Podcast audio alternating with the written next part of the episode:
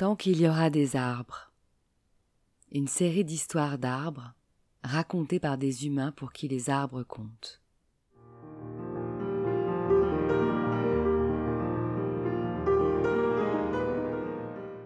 Un patchwork de voyages en enfance ou dans le monde qui justifie qu'au-delà de leurs bienfaits naturels scientifiquement prouvés, les arbres sont nos complices de vie et doivent rester les témoins de nos existences.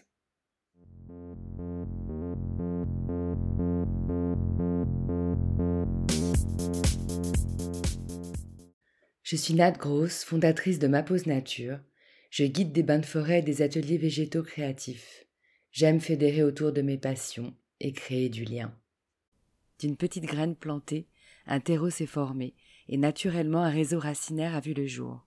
Un arbre de parole et d'écoute est né, et pour nourrir mon arbre, j'ai récolté des vocaux, encore et encore.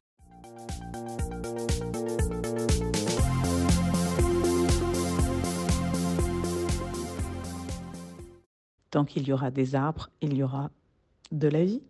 Je suis Julie Ancio, je suis née à Paris en 1970, où je vis. J'ai trois enfants, je suis photographe et j'aime beaucoup voyager. Si vous aimez la presse papier de qualité, vous avez forcément déjà vu un cliché de Julie Ancio dans votre vie sans le savoir. Déco, portrait, mode, elle touche à tout. C'est aussi une authentique yogi, et avec son harmonium, elle accompagne des chanteurs lors de cérémonies appelées Kirtan, des moments de partage en chansons qui préparent à la méditation, qu'elle co-organise en toute simplicité avec des guests prestigieux de la culture indienne lors de leur passage parisien. Je l'ai croisée il y a plus de vingt ans, à l'époque où j'étais coéditrice d'Inner, le pionnier des magazines lifestyle parisiens gratuits, où jeune photographe, elle illustrait certains de nos articles. Je ne l'ai jamais revue, mais j'ai toujours prêté attention à son nom de plus en plus présent dans les magazines, puis retrouvé sur Instagram.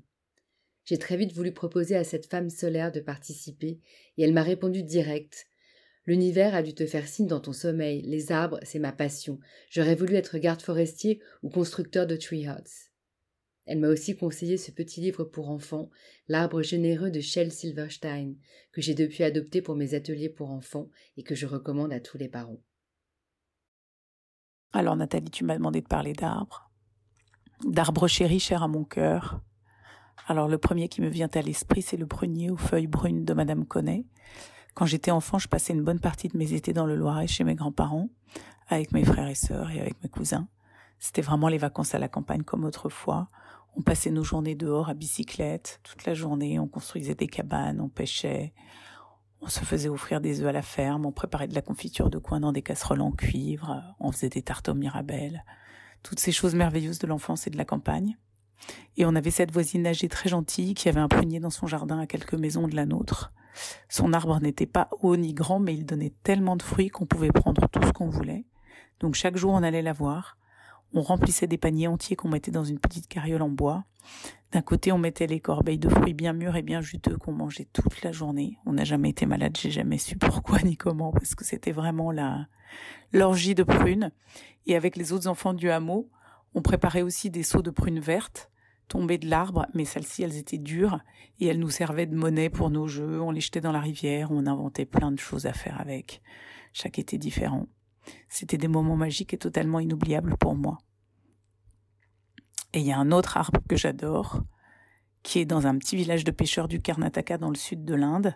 C'est dans un endroit qui est euh, resté très préservé, très sauvage, sur une colline au bord de la mer. Et hum, je connais cet endroit parce que j'y vais régulièrement pour faire des stages de yoga. Et le garçon qui a cet arbre sur son terrain a installé une cabane absolument extraordinaire que je loue chaque année quand j'y vais. On voit la mer de l'arbre. On accède par une longue échelle, c'est quand même, euh, je sais pas, je dirais à 7 ou 8 mètres du sol. Et il y a juste dans la cabane un lit, une bouilloire, une malle pour ranger ses affaires. Il y a du wifi. Et autour, à perte de vue, c'est les bambous, les singes, les oiseaux, on voit la plage et de tous les endroits où je séjourne régulièrement en Inde pour faire du yoga, c'est ma chambre préférée. Pas de mur, pas de clé, pas de bruit, juste la nature, c'est absolument magique comme environnement. Et pour finir, puisqu'on parle d'arbres, euh, moi j'ai une petite pensée aussi pour les saules pleureurs qui sont mes arbres préférés, que je trouve toujours nostalgiques, euh, beaux, euh, émouvants. Voilà.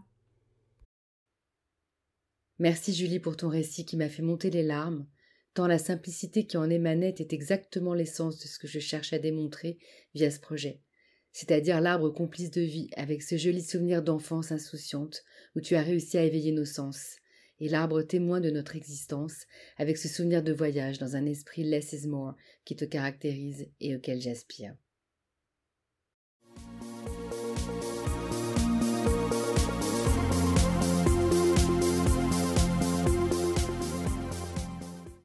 Cet arbre social continuera sa croissance tant qu'il y aura des messages pour l'enrichir et le faire vivre. Vous êtes son eau et son soleil. Alors merci de l'aider à grandir en likant et partageant ce projet, car tant qu'il y aura des arbres, il y aura le passé, le présent et l'avenir.